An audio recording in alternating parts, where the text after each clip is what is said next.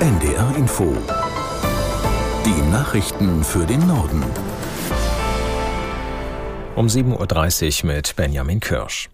Nach den Angriffen durch die Hamas auf Israel ist die Zahl der Todesopfer auf mindestens 1200 gestiegen. Das hat ein Sprecher des Militärs bestätigt. Aus der NDR Nachrichtenredaktion Veronika Streuer. Weitere 3000 Menschen wurden den Angaben zufolge verletzt. Durch die Gegenschläge des israelischen Militärs auf den Gazastreifen kamen nach Informationen des dortigen Gesundheitsministeriums mindestens 900 Menschen ums Leben. 4500 weitere wurden verletzt. Israel setzte seine Angriffe auf den Gazastreifen in der Nacht fort. Ziel war laut Militär vor allem ein Teil von Gazastadt, von wo aus die Hamas zuvor Israel direkt angegriffen haben soll. Unterdessen landete eine erste Maschine mit US-Munition in Israel. Angekündigt ist außerdem, dass US-Außenminister Blinken im Laufe des Tages in Richtung Israel aufbricht. Außenministerin Baerbock lässt wegen des Angriffs der Hamas auf Israel alle deutschen Hilfszahlungen an die Palästinenser nochmals eingehend überprüfen. In den ARD-Tagesthemen sagte sie, die Sicherheit Israels sei deutsche und europäische Staatsräson. Aus Berlin Martin Polanski. Baerbock sieht Israel wegen des Angriffs der Hamas in einer absoluten Ausnahmesituation. Aber auch wenn das Herz brenne, so Baerbock, gelte es einen kühlen Kopf zu bewahren. Die Außenministerin plädiert dafür, die humanitäre Hilfe für die zwei Millionen Palästinenser aufrechtzuerhalten, insbesondere die Versorgung mit Lebensmitteln und Wasser. Andernfalls würden die Terroristen die Not der Menschen für sich nutzen. Baerbock betont, es fließe weder Geld an die Hamas noch an die palästinensische Autonomiebehörde, stattdessen an vor Ort tätige UN-Organisationen wie UNICEF. Der Zentralrat der Juden hatte gefordert, alle Zahlungen an palästinensische Organisationen einzustellen. Baerbock führt nach eigenen Angaben zu dem Thema Gespräche mit dem Zentralrat der Juden und auch mit dem israelischen Außenminister. In Köln treffen sich heute die Verkehrsminister der Länder. Themen sind unter anderem eine Neuregelung für die Einrichtung von Tempo-30-Zonen und die Finanzierung des Deutschlandtickets. Aus Köln Ulrich Spinrath. Der Streit schwelt schon lange und die Zeit drängt. Wenn es jetzt keine Einigung gibt, wie das Deutschlandticket in Zukunft finanziert werden soll, wird es vermutlich teurer oder es wird ganz abgeschafft. Damit drohen zumindest die Länder. Bislang haben sich Bund und Länder die Kosten geteilt.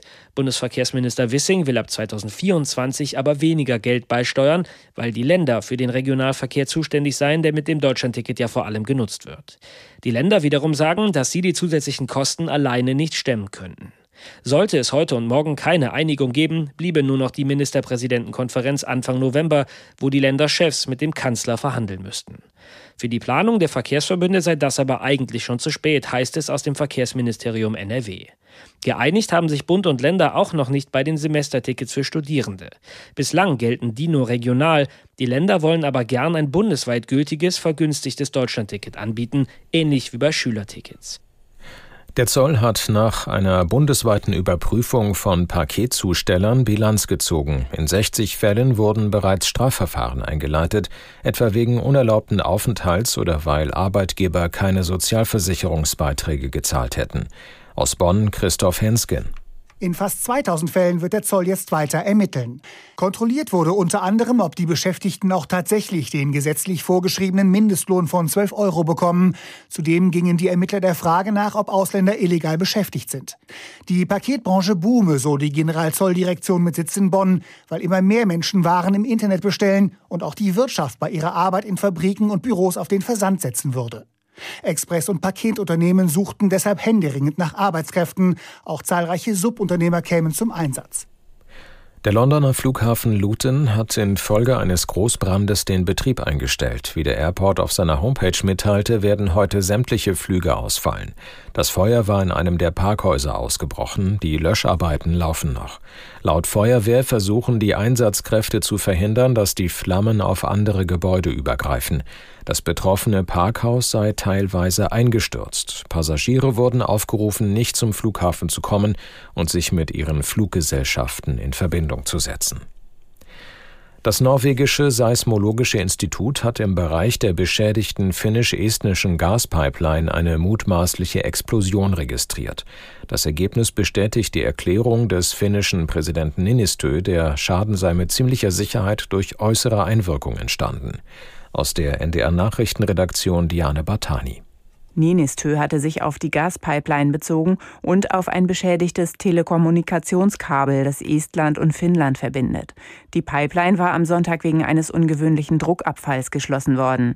Seitdem ist die Leitung außer Betrieb. Die Reparatur wird voraussichtlich Monate dauern.